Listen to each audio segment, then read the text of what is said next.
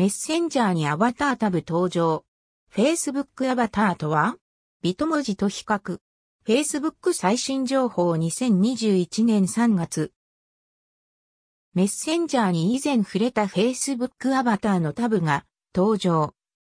Facebook アバターの漢字やスナップチャットのアバター、ビト文字についてなどざっくり。Facebook アバターとはメッセンジャーにも Facebook にアバター機能が存在するのをどれくらいの人が把握しているのかわからないけど、とりあえず、キャラメイクして服装を変えたりが可能な状態にはなってます。そして、今回メッセンジャーにもタブが表示。メッセンジャー内から何かしら新しいアバターの使い道があるのかと思ったら、単純にアバター作成機能へアクセスできるというだけっぽい。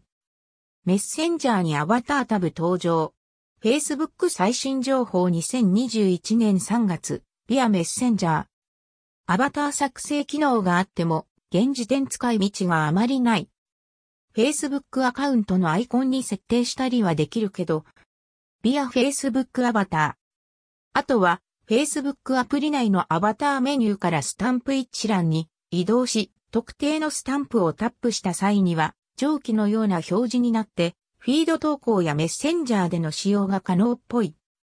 Facebook が開発中のホライゾンというバーチャル、SNS、メタバース的なサービスで、このアバターのキャラクターが設定できたりなんてこともあったりするんだろうか。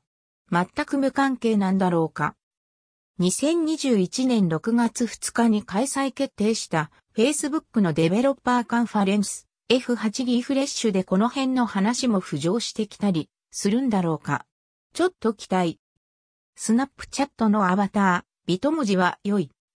スナップチャットのビト文字では季節に合わせて期間限定の服やアクセサリーなどもトナカイのクリスマス向けの帽子みたいなの着用。一方、アバターというと、スナップチャットのビト文字が頭に浮かぶけど、ビット文字に関してはカスタマイズ性もかなり高く、使い道が相当な数存在する。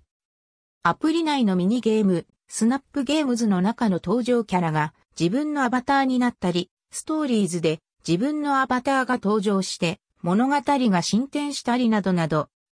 こんな感じで自分のアバターがストーリーズにも登場。さらにちょっと服装を変えてみました。その他個人的に気に入っているのは iPhone のキーボードに設定してスタンプ的に各種 SNS やアプリで画像を投稿や送信することが可能な点。例えば、ワードプレスだと、こんな感じ。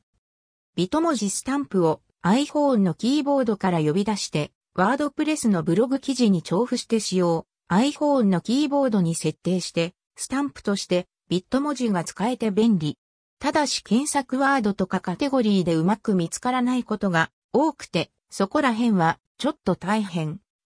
キーボードからコピペするとワードプレスに画像がアップされ、こんな感じで表示される。ということで、個人的には、ビト文字が各種 SNS でいろんな使い方ができればいいなとは思うけど、Facebook、Instagram 上でアバターとして使用に可能になるという未来は1000%ないわけで。なので、Facebook アバターがスナチャと同じくらいに使い道が増えて多くのユーザーが使用するような状態になってくれると、いろいろ嬉しいなと